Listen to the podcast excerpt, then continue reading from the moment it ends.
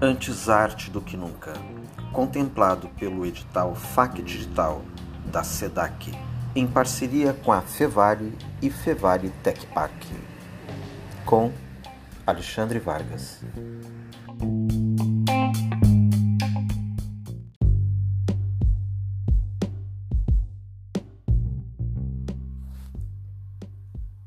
Temos que fazer uma distinção concreta entre política às artes e a política de cultura.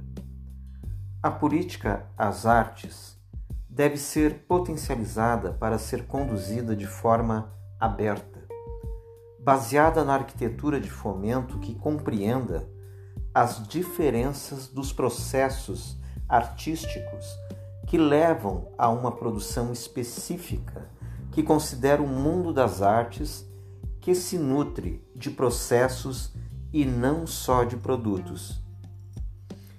O trabalho do artista compreende anos de investimento em pesquisa, linguagem, experimentação sem amarras e concessões.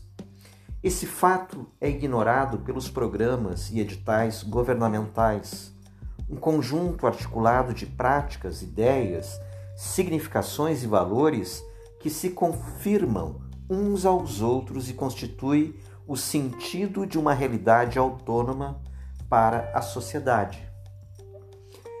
Qual é a mudança significativa para o papel da política cultural no Rio Grande do Sul? A resposta está soprando no vento. É institucionalizar a liberdade das artes como pilar de uma política de cultura através da implementação de uma política estadual das artes. A liberdade é um valor que exige apoio, cuidado e investimento permanente. É necessário uma posição firme e forte em defesa da liberdade como valor intrínseco às artes, intencionalmente estimular uma filosofia de maior risco e experimentalismo nos programas e fundos que são dedicados às artes.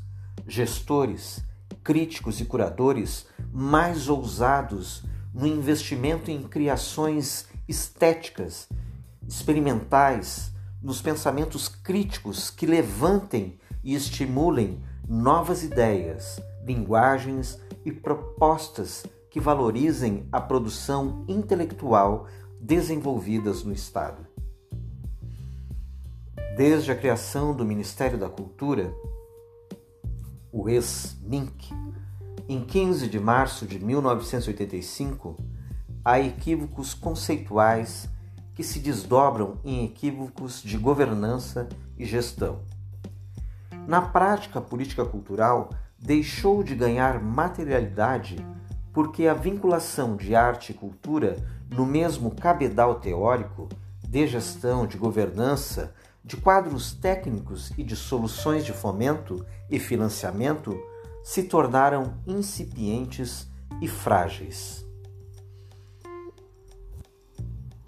O ecossistema da cultura não pode ser um entreposto de projetos isolados, muitas vezes diversos e alheios as questões de interesses e as inquietações da sociedade, sem estimular a produção do pensamento crítico independente. O histórico da estrutura de financiamento da política de cultura no Rio Grande do Sul está alicerçada basicamente através de instrumentos como os prêmios, editais, fundos e incentivos fiscais.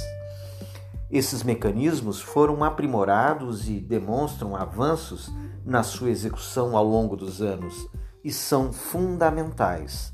No entanto, apresentam dificuldades para abarcar o conjunto diverso da cultura do Estado. É importante destacarmos que os ativos culturais não estão relacionados apenas com a produção da arte. Em função da pandemia do coronavírus, estamos vivenciando mais intensamente o aceleramento das distintas tendências que se tem na economia e na sociedade global, como a digitalização, a revisão dos formatos de trabalho, uma nova organização das distintas áreas do sistema produtivo, o que por sua vez exige um reposicionamento das estratégias de desenvolvimento. A política de incentivos e de editais do poder público na área cultural são significativas. No entanto, estão desvinculadas de uma estratégia de longo prazo, visão estruturante e de inclusão cidadã. É estratégico o debate sofisticado sobre a posição da cultura, das artes e das indústrias criativas no projeto de desenvolvimento do Rio Grande do Sul.